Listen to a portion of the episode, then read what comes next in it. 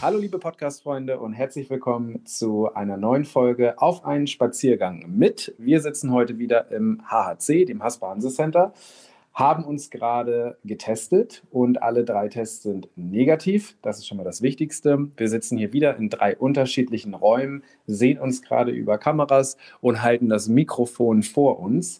Und heute dabei ist der Thorsten Wittmütz und Timo Josten. Und wir möchten heute den Fokus mal auf das Gründertum legen. Die letzten Folgen waren eher kulturell geprägt und heute soll es mal wieder um Unternehmer gehen, die im Fokus stehen. Und deshalb haben wir einen ganz spannenden Gast dabei. Und ähm, Thorsten, vorab schon mal vielen Dank, dass du die Zeit dir nimmst und hier heute an einem schönen sonnigen Freitag mit uns den Podcast aufnimmst. Timo, bevor ich hier zu viel rede, sag du doch noch mal was. Wer bist du und was machst du? Ja, vielen Dank, Patrick, für die, für die Einleitung. Ich bin Timo und arbeite im Startup Center der Hamburger Sparkasse. Mein Team ist spezialisiert auf digitale und innovative Startups und wir stehen ähm, in allen Themen rund um das Finanzielle und vor allem mit unserem Netzwerk von 60.000 Firmenkunden zur Verfügung. Äh, dadurch, dass ich auch mit dem Thema Startup zu tun habe, habe ich gewisse Schnittstellen mit Thorsten, der heute freundlicherweise dabei ist und wir freuen uns total. Ähm, ja, wie sind wir auf unseren Gast Thorsten gekommen? Dadurch, dass ich eben auch sehr viel mit den Startups zu tun habe und ähm, der NCA ein, unter anderem ein Frühphaseninvestor ist und ein total spannendes Acceleratorenprogramm auf die Beine gestellt hat, ähm, haben wir heute Thorsten hier und freuen uns darüber ein bisschen mehr zu erfahren. Thorsten, vielen Dank, dass du heute da bist. Erzähl uns doch gerne einmal zu dir und auch, was der NCA eigentlich ist. Hallo Patrick, hallo Timo. Ähm, vielen Dank für die Einladung zum Podcast. Äh, freut mich sehr, hier zu sein. Ihr habt ja schon ein paar Stichworte, habt ihr bereits genannt. Also, ähm, ich bin Thorsten, Managing Partner vom NCA. Das steht für Next Commerce Accelerator. Wir sind, wie du bereits gesagt hast, ein Frühphasen-Accelerator. Das heißt, wir unterstützen Startups in einer ganz frühen Phase und äh, haben dabei prinzipiell zwei Aufträge. Wir sind auf der einen Seite sind wir Innovationsdienstleister, auf der anderen Seite äh, sind wir eben ein Investmentfonds. Ähm, wir arbeiten zusammen in äh, fast ausschließlich in Norddeutschland mit 25 Unternehmen, sind auch äh, dabei ganz grundsätzlich äh, von der HASPA initiiert und unterstützt, die ursprünglich mal den Gedanken hatte, ihre Unternehmenskunden ein bisschen mehr als reine Finanzdienstleistungen anbieten zu wollen und die dann eben angesprochen hat, wie Innovation getrieben wird, wie die vorangetrieben wird. Aus dem Gedanken heraus ist der NCA mal entstanden. Wir arbeiten seit 2017 mit, mit verschiedenen Unternehmen zusammen. Das sind, äh, wie bereits erwähnt, fast ausschließlich norddeutsche Unternehmen. Das sind äh, börsengelistete Konzerne wie, wie Bayersdorf auf der einen Seite. Das sind viele alteingesessene Hamburger Handelsunternehmen wie, äh, wie Kremer, wie Jepsen und Jessen, aber auch die Schürfeld-Gruppe, Wünsche Group, man hört schon Familienunternehmen.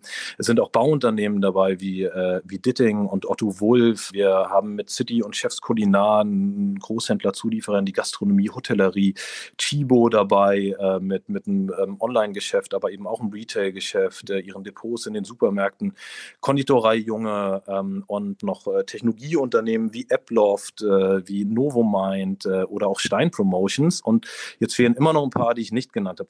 Was wir aber tun für all diese Unternehmen, wir beschäftigen uns mit deren Herausforderungen ähm, im Rahmen der Digitalisierung und der Suchen nach neuen Innovationen, innovativen Produkten, Services, Dienstleistungen, die im Zweifelsfall das Geschäft äh, unserer Investoren eben in die Zukunft tragen können. Ähm, das heißt, wir sourcen und screenen den Markt äh, nach neuen Startups, schauen eben, was wurden dort neu gegründet, welche Ideen gibt es da, schauen uns das an und gucken, wie wir diese im Zweifelsfall eben mit unseren Investoren in Verbindung bringen können. Dafür schauen wir uns ca. 1500 Startups pro Jahr an, bekommen äh, 600 proaktive Bewerbungen von den Startups und zweimal im Jahr beteiligen wir uns dann durchschnittlich sechs im Rahmen unseres Acceleration-Programms. Das heißt, wir bieten ein Programm bestehend aus Mentoring, aus Coaching, aus Unterstützung der Startups und äh, gehen eben intensiv da rein, versuchen, den, den berühmt-berüchtigten Product Market Fit zu finden. Nachdem es eben von einer, von einer Problembeschreibung her eine Lösung entwickelt wurde, geht es dann darum, wie kann ein Produkt zum Markt kommen. Dabei spielen eben auch äh, unsere Corporate Partner, unsere Investoren eine entscheidende Rolle, weil die eben das Markt-Know-how mitbringen. Im Zweifelsfall eben nicht die innovativen Lösungen, aber Zugang zum Markt und vor allem das Know-how und das Wissen, wie ein Markt funktioniert. Ähm, wir haben ein breites Netzwerk aus Mentoren, mit denen wir zusammenarbeiten. Das sind fast 200 Personen, die äh, pro bono unsere Startups unterstützen die als Experten äh, uns zur Seite stehen mit äh, ähm, eher mit Rat als mit Tat, aber eben eben schauen, wie sie, wie sie ihr Know-how dort einbringen können und äh, wie sie den Startups gute Ratschläge geben können. Wir bieten dann eben Zugang zu den Unternehmen, die als äh, potenzielle Partner und Kunden zur Verfügung stehen, die äh, aber vor allem Marktfeedback geben, sodass die, die Produkte, die Dienstleistungen auch entsprechend marktgerecht entwickelt werden. Und last but not least investieren wir auch bis zu 150.000 Euro Cash in unsere Portfolio-Startups. Ähm, Portfolio-Startups heißt, wir haben aktuell ein Portfolio von 41 Companies, äh, in, in, an denen wir beteiligt sind. Das heißt, wir werden langfristiger Partner, haben auch ein Interesse, dass sie sich eben langfristig positiv entwickeln, ähm, sind dabei sehr erfolgreich. Wir bekommen oft die Frage, welches eurer Startups kennt man denn? Jetzt muss man sich mal angucken, die Startups, die man kennt, die sind im Regelfall schon ein bisschen, schon ein bisschen länger am Markt oder man hat sie in einer dieser diversen Fernsehshows gesehen. Bei uns sind das Geschäftsmodelle, die, die sich äh, teilweise sehr positiv entwickeln, die siebenstellige Umsätze erzielen, ähm, die aber eher noch unterm Radar funktionieren. Und äh, um da jetzt auch kein Lieblingskind nennen zu wollen, werde ich da tatsächlich auch nicht drauf eingehen, wen wir da haben. Aber tatsächlich erhält ein Großteil unserer Startups ungefähr fast zwei Drittel relevante Folgefinanzierung. Relevante Folgenfinanzierung heißt bei uns Finanzierung größer als eine halbe Million. Und äh, darüber hinaus haben wir noch weitere, weitere Startups, die bereits operativ profitabel sind, die gar nicht auf der Suche nach Folgefinanzierung sind, sondern die es auch so geschafft haben, ein skalierbares Geschäft aufzutreiben. Und dann müssen wir auch ganz ehrlich sein, dann gibt es auch Startups, die es nicht schaffen. Und das haben wir auch. Und das ist auch vollkommen in Ordnung und das gehört dazu. Und sag mal, wie bist du zum E-Commerce gekommen? Hat dein Herz schon immer für den Bereich geschlagen oder war das ein Zufall? Zunächst einmal mit der Investorenbasis, mit der wir zusammenarbeiten, ist es nicht ausschließlich E-Commerce, sondern es ist tatsächlich Handel, also das heißt transaktionsnahe Geschäftsmodelle. Also da ist der Name Next Commerce Accelerator äh, teilweise verwirrend. Da, wo wir uns drauf beschäftigen, ist, äh, äh, oder da, da, wo wir uns darauf fokussieren, das sind eben jene Geschäftsmodelle, wo eine Transaktion stattfindet. Das ist, wo wir uns mit wohlfühlen, wo wir uns auskennen und wo wir auch eine gewisse Expertise haben. Ähm, mein Herz schlägt vielmehr für das Thema Innovation, für das Thema Gründung als, äh, als unmittelbar für das Thema für das Thema E-Commerce. Ähm, ich erzähle mal ein bisschen, wo ich herkomme. Ich habe viele, viele der Gründer ähm, kommen aus dem Job, haben dann eben äh, erkannt, was es da für Herausforderungen gibt und, und was man eigentlich anders machen könnte, wie man das angehen könnte und kommen so auf ihre Gründungsideen. Ich hingegen habe direkt nach dem Studium zum ersten Mal gegründet. Das war 2006, äh, bin ich äh, damals ein Partner an meiner Seite, tatsächlich auch ein sehr alter, guter Freund von mir und glücklicherweise sind wir bis heute noch befreundet. Sind wir losgegangen und haben auch eine neuartige Technologie tatsächlich erfunden, entwickelt, weiterentwickelt, bis fast zur Marktreife und dann eben als gesamtes Technologiepaket erfolgreich veräußert. Das, äh, das hat vier, viereinhalb Jahre haben wir daran gearbeitet, haben das tatsächlich von der Pike auf eben selber gemacht. Das heißt, kennen selber aus eigener Erfahrung die ersten Gespräche, die es gilt mit potenziellen Business Angels, mit Leuten, die man da versucht davon zu überzeugen, dass es eine richtige Idee ist, die man da hat. Und, und, und gerade am Anfang ist man ja wirklich auf einer Ideenskizze unterwegs und dann mit den, mit den ersten Erfolgen, den, den, den, den, den Proof Proof of Concept oder dann eben auch Proof of Technology und, und die unterschiedlichen Schritte, die es dann tatsächlich iterativ zu gehen gilt, ähm, bis du dir als Gründer sicher bist, dass du auf dem richtigen Weg bist und dass das am Ende auch erfolgreich sein kann, ähm, dann äh, gibt es häufig dazu eben Gespräche, wo es um Folgefinanzierung geht, dann ist halt eben klassisches Venture Capital und bis dann hin zu Exit-Gesprächen. Und das habe ich eben selber einmal gemacht. Ähm, das heißt äh, tatsächlich, wie gerade erwähnt, vier, viereinhalb Jahre lang intensivst mit dem Thema eigene Produktentwicklung und Geschäftsmodellentwicklung auseinandergesetzt äh, und das aber eben sehr monothematisch. Ähm, Daraufhin äh, bin ich dann ins Projektgeschäft gegangen, und zwar in eine klassische Beratung und, äh, äh, und, und wollte in dem Rahmen was anderes sehen. Das heißt Digitalberatung, Strategieberatung auf der einen Seite, Corporate Finance Beratung auf der anderen Seite, sodass ich auch dieses Know-how entsprechend leveragen konnte, was ich in meiner eigenen Gründung entsprechend gewonnen habe, äh, aber eben in vielen verschiedenen neuen Projekten, mit im Regelfall zwei, drei Projekten parallel, durchschnittliche Projektdauer sechs Monate, das heißt alle drei Monate kam was Neues dazu, habe da sehr, sehr viel zusätzliche Erfahrungen gesammelt und merkte, dass jene Projekte, die mich, die mich extrem reizen, das sind die Innovationsprojekte, das sind nicht so klassische Change-Projekte, sondern das ist tatsächlich da, wo es darum geht, was Neues zu machen und nicht Dinge einfach nur besser oder richtig zu machen. Ähm, und äh, im Rahmen der Finanzierung sind es gar nicht irgendwie diese ach, diese M&A-Transaktionen, wo es irgendwann um Multiple-Bewertungen oder ähnliches geht und vergleichbare Bewertungen, sondern wo es tatsächlich darum geht, ein Zukunftspotenzial zu bewerten. Also, also ähnlich wie eben im Bereich Venture Capital, wo es immer frühphasiger geht. Das heißt, tatsächlich ist das was, was ich aus eigener Pike kenne, dann aus einer Beratung gemacht habe und in letztendlicher Konsequenz äh, äh, dann eben auch operativ beim Next Commerce Accelerator mit eingestiegen bin, den ich tatsächlich auch beratend mit aufgebaut habe und eben genau beratend mit jener Expertise, mit der Gründungsexpertise, mit der Innovationsexpertise äh, und eben der eigenen Erfahrung, die ich da bereits beim Aufbau mit reingebracht habe. Also man merkt, das Thema Gründung lässt dich nicht los. In der Tat. Also eigentlich äh, seitdem hatte irgendwann mal kurz überlegt, ob ich überhaupt studiere, äh, äh, habe das, hab das, diese Entscheidung sehr bewusst getroffen, ähm, hatte aber auch vorher schon immer, immer die ein oder andere Idee und habe immer wieder, immer wieder neue Ideen, was, was, was, was Neues zu machen und, und bin aber, es gibt ja, es gibt ja jene Personen, die, die immer gerne wieder was Neues anfangen und das von Anfang an mit Drive. Äh, äh, und ich gehöre aber tatsächlich zu jenen, die es auch gerne zu Ende bringen und die es gerne weiterführen. Worin lagen denn so deine größten, die größten Hindernisse ähm, in deiner eigenen Gründung? Also du hast ja relativ viel gesehen und aus den Erfahrungen heraus gibt es ja schon viele Stolpersteine, die einem begegnen können. Ja, also in der Tat. Ich habe tatsächlich zu einer relativ unglücklichen Zeit gegründet, muss man, muss man dazu sagen. Also ich, ich glaube, es gab, äh, so eine, es gab so eine erste Welle Ende der 90er, Anfang der 2000er. Da, da funktionierte allein das Buzzword Internet, um zumindest mal die Finanzierung zu erhalten, um eben eine Gründung entsprechend voranzutreiben. Und dann plätscherte das so ein bisschen vor sich hin. Viele, viele hatten irgendwie noch Angst vor, vor neuartigen Themen. Äh, auch stellte sich, die, stellte sich die große Frage, wie so in Entwicklungszyklen mit neuen Technologien häufig ist, wie genau kann jetzt eigentlich eine Digitalisierung funktionieren? Welchen Nutzen äh, bringen uns diese Technologien ähm, und, und, und wie, können die, wie können die angewendet werden? Und da ist Deutschland sicherlich nochmal so ein Spezialfall, wo man sich das erstmal sehr lange angeschaut hat, äh, sich im Zweifel auf andere Themen konzentriert hat, andere, auch, auch sehr innovative äh, äh, Branchen wie sei das Life Science, sei das Biotech, sei das auch im, äh, äh, im, im, im Bereich Robotics, Maschinenbau, da ist ja auch sehr, sehr viel passiert. Aber im, in dem eigentlichen Thema ähm, Internetdigitalisierung ging es da erstmal sehr plätschernd voran. Dann haben wir, wie gesagt, damals äh, äh, 2006 begonnen, ähm, haben dann auch. Äh, da war doch was. Zwei Jahre später. Genau, genau. Das war so im Rahmen, als wir die ersten Erfolge hatten und es dann zur ersten Finanzierungsrunde ging, äh, dann hatten plötzlich alle wieder Angst zu investieren. Mhm.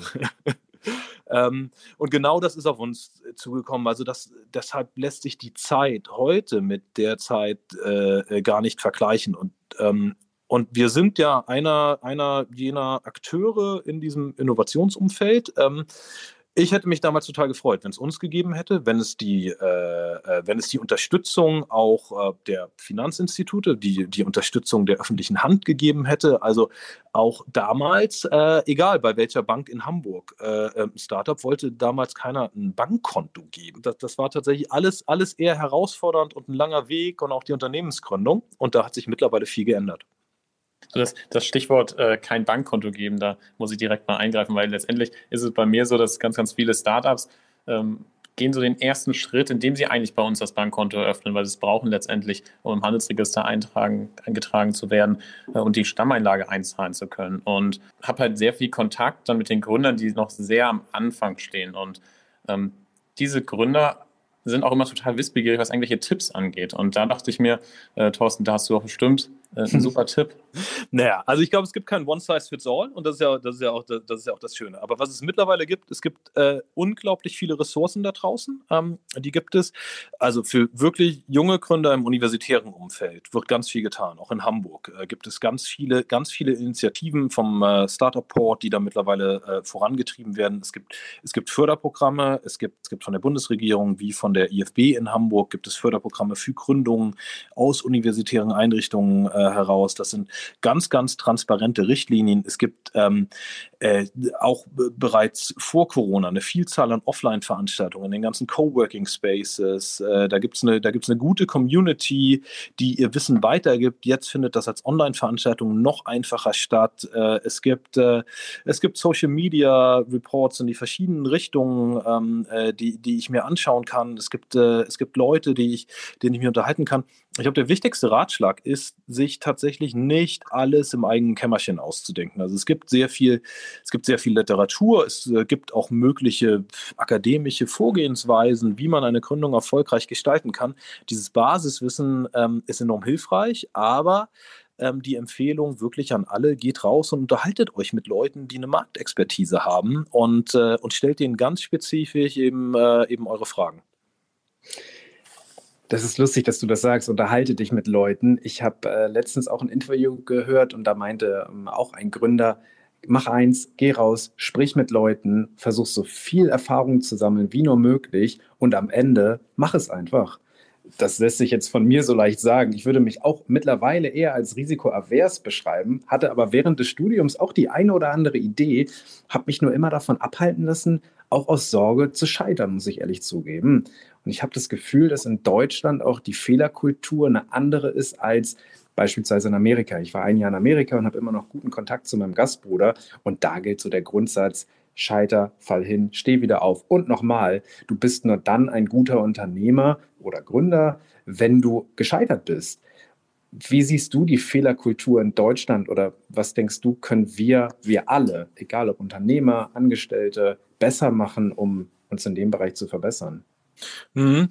Ähm, ich glaube, es ist tatsächlich, es hängt mit zwei Faktoren zusammen. Das eine ist die Fehlerkultur, das andere ist aber auch das Sicherheitsdenken. Ähm, und äh, äh, nehmen wir die Sparquote, die auch jetzt weiterhin äh, herrscht. Also tatsächlich sind diese Dinge, glaube ich, nicht getrennt voneinander zu behandeln. Ich sehe bei mir den enormen Vorteil, ich kam damals aus dem Studium heraus, ich hatte einen studentischen Lebensstil, den konnte ich genauso aufrechterhalten, äh, auch eben als Gründer, äh, musste keine Einbußen hinnehmen. Wir sehen es jetzt im NCA, das jüngste Gründerteam, in das wir je investiert haben, waren die Gründer 19. Äh, die ältesten wow. waren Mitte 40. Äh, und das sind verschiedene Lebensphasen. Und tatsächlich sind die Ansprüche auch unterschiedlich. Wenn du Kinder zu Hause hast, wenn du im Zweifelsfall Verantwortung für einen Partner, Partnerin mitzubringen hast, im Zweifelsfall noch tatsächlich Eigentum und Kredit, dann geht es nicht unbedingt nur um die Fehlerkultur, sondern es geht auch dazu, da, tatsächlich darum, äh, wo landest du selber, wenn es nicht funktioniert. Und tatsächlich, ich stimme dir da vollkommen zu, Patrick, ähm, ist es in Deutschland eher der Fall, dass sich mehr Gedanken darüber gemacht wird, was ist, wenn es schief läuft, als was ist, wenn es gut geht geht. Dass es schieflaufen kann, das sollte jedem durchgehend klar sein. Ähm, und auch mit Ende 30 oder Ende 40, Ende 50 ist das Leben nicht vorbei, wenn man mit einer Gründungsidee gescheitert ist. Aber es gibt so diese gefühlt diese standardisierten Lebensläufe, denen nachgestrebt wird. Und wenn gewisse Gehaltsschwellen nicht erreicht wurden, dann, dann fühlt man sich da schon als gescheitert und, und, und eine Gründung äh, wird, wird noch viel fataler angesehen. Also, ähm, und ja, das ist, also im Zweifelsfall ist das, ist das ein sehr deutsches Denken, was in der Form äh, vorherrscht. Ist es naiv von mir zu denken, dass es leichter ist, etwas groß zu machen, als auf dem weißen Papier anzufangen? Ich würde denken, es ist deutlich schwieriger, sich in Deutschland oder allgemein selbstständig zu machen und hätte viel mehr Lust, in etwas Bestehendes, aber noch in den Kinderschuhen befindliches einzusteigen und dort mitzuwirken, um es größer zu machen. Und ich habe das Gefühl, dass ihr mehr mit den Unternehmen zu tun habt, die ihr eben größer macht und du da viel siehst. Du weißt aber auch selber als Gründer, wie schwierig es ist, aus dieser Komfortzone herauszutreten und sich zu sagen, ich mache das jetzt. Und ich halte das Gründen an sich, dieser Startschuss, für noch mal schwieriger als die Weiterentwicklung. Glaub aber auch, dass das Naivität ist, ein Stück weit. Mhm. Wir sehen, wir sehen tatsächlich alles. Also wir haben, wir haben Gründerteams, die zu uns kommen, die teilweise schon ein Geschäft betreiben, was noch auf dem Gewerbeschein eines einzelnen Gründungsmitglieds hängt und äh, die anderen schreiben Rechnungen oder sind noch im Job und man hat eine Handshake-Vereinbarung. Ähm, und wir gründen dann gemeinsam eine Kapitalgesellschaft und investieren dann äh, und, und gehen dann gemeinsam voran. Kommen andere, die haben auch schon ihr Gespartes aufgebraucht äh, und, äh, und stellen dann eben fest, dass wir als NCA einen Hebel ansetzen können. Wir können natürlich auch nur in einer sehr speziellen Phase ansetzen. Also wir sind sehr früh, ähm, wir, wir sind diejenigen, die eben genau dann ins Spiel kommen, wenn es darum geht, den nächsten Schritt zu gehen. Wir, wir sehen, und das, das ist natürlich auch dem geschuldet, dass wir, dass wir offensichtlich nicht ganz unerfolgreich sind in dem, was wir tun, dass wir, dass die Teams, die auf uns zukommen, ähm, im Regelfall mittlerweile weiter sind als noch, äh, als noch 2017, 2018. Das heißt, die haben eigentlich fast alle äh, erste Umsätze, bestehende Kundenbeziehungen, ähm, mindestens mal einen fertigen MVP, also, also schon weiter als ein Prototyp, äh, also Minimum Viable Product, also, also wo tatsächlich Features drin sind, die eingesetzt werden können, wo es Kunden gibt, die zumindest mal im, im, für, für einen Piloteinsatz gezahlt haben und ähnliches. Und deshalb ähm, deshalb ist das tatsächlich, lässt sich das nicht so trennscharf beantworten, wo genau, wo genau der Aspekt ist, wo es, wo es, wo es, wo es irgendwie mehr Überwindung bedarf, äh, ähm, eben in etwas einzusteigen oder etwas von vorne zu starten. Ich habe während des Studiums ein Buch gelesen von Günther Faltin und äh, der hat das Buch geschrieben, Kopf schlägt Kapital. Mhm erklärt in dem Buch, dass sich eigentlich jeder da draußen selbstständig machen kann. Du guckst dir einen Prozess an, schaust, er hat es am Beispiel Tee festgemacht. Woher kommt der Tee? In welchen Mengen wird er verkauft? Und wie ist das Preisgefüge? Und da siehst du, okay, Tee in Deutschland wird in kleinen Mengen angeboten, ist unfassbar teuer und es gibt super viele Sorten. Und der hat sich diese Punkte angeschaut und hat die umgedreht mit seinen Studenten. Er war oder ist Professor für Entrepreneurship in Berlin, glaube ich und ähm, hat dann gesagt, Mensch, wir machen das genau anders. Wir nehmen nur eine Teesorte, die wird möglichst günstig angeboten, weil wir sie in großen Mengen anbieten können. Und das war die Antwort auf die Frage der, der Studenten, kann sich jeder selbstständig machen? Mhm. Er meinte ja. Und das haben danach sogar noch Studenten übernommen und haben das auf Olivenöl, meine ich, bezogen. Ist natürlich die reine Betrachtung des Prozesses, aber die Frage an dich, Glaubst du auch, dass sich jeder selbstständig machen kann oder gibt es bestimmte Skills, die man haben sollte, aber höchstwahrscheinlich nicht jeder hat, um Unternehmer zu sein? Tatsächlich glaube ich, dass jeder in der Lage ist, sich selbstständig zu machen. Also wir, wir, sehen sicherlich da draußen Leute, die, die durchweg höhere Risiken eingehen in mancher Unternehmensgründung als bei möglich skalierbaren, stark wachsenden Geschäften. Ich glaube, weder Digitalisierung noch irgendwie künstliche Intelligenz noch was alles kommen mag, sind Allheilwörter, sondern es gibt, es gibt äh, unendlich viele Branchen, die noch, die noch zu innovieren sind. Äh, und, und, und es geht ja auch stetig weiter, also weil wir auch ähm, alle äh, stetig dazulernen und uns weiterzuentwickeln. Es wird immer wieder, wird es mögliche Ansätze geben, entsprechend neu wo einzusteigen, auch eine Nische zu finden, aber auch eine stark wachsende Nische, wo ich erfolgreich ein Geschäft betreiben kann ich glaube, als äh, Gründer ist es wichtig, sich darüber im Klaren zu sein, äh, was benötigt wird, um das durchzuziehen. Das heißt, äh, dieses, und dann bräuchte man eine Software oder ähnliches. Das ist natürlich immer so leicht gesagt und so einfach ist es nicht. Die muss dann auch jemand nutzen ähm, und die muss dann auch tatsächlich funktionieren. Und manchmal sind es auch simplere Themen und, und insbesondere gerade aktuell, wo sich auch ein Konsumentenverhalten stark ändert und, und einen verstärkten oder, oder einen stark wachsenden Fokus auch auf Nachhaltigkeit Nachhaltigkeitsthemen gibt. Da gibt es unendlich viele Möglichkeiten, Dinge besser zu machen, als in der Vergangenheit getan wurde. Und alles, was ich dafür tun muss, ist irgendwie die Augen aufmachen, zu schauen, was andere Konsumenten eigentlich tun, wie ich selber auf Themen blicke. Und dann werde ich schon in der Lage sein, auch ganz schnell selber zu sagen, wenn mich das interessiert und ich an so einem Produkt interessiert werde, dann sind das vielleicht auch andere. Und dann gibt es vielfältige Möglichkeiten der Partnerschaft, äh, so etwas äh, woanders produzieren zu lassen, verpacken zu lassen, ähm, wo ich dieses Know-how gar nicht mehr selber unbedingt benötige. Und ich glaube, dass den Ideen da am Ende keine Grenzen gesetzt sind.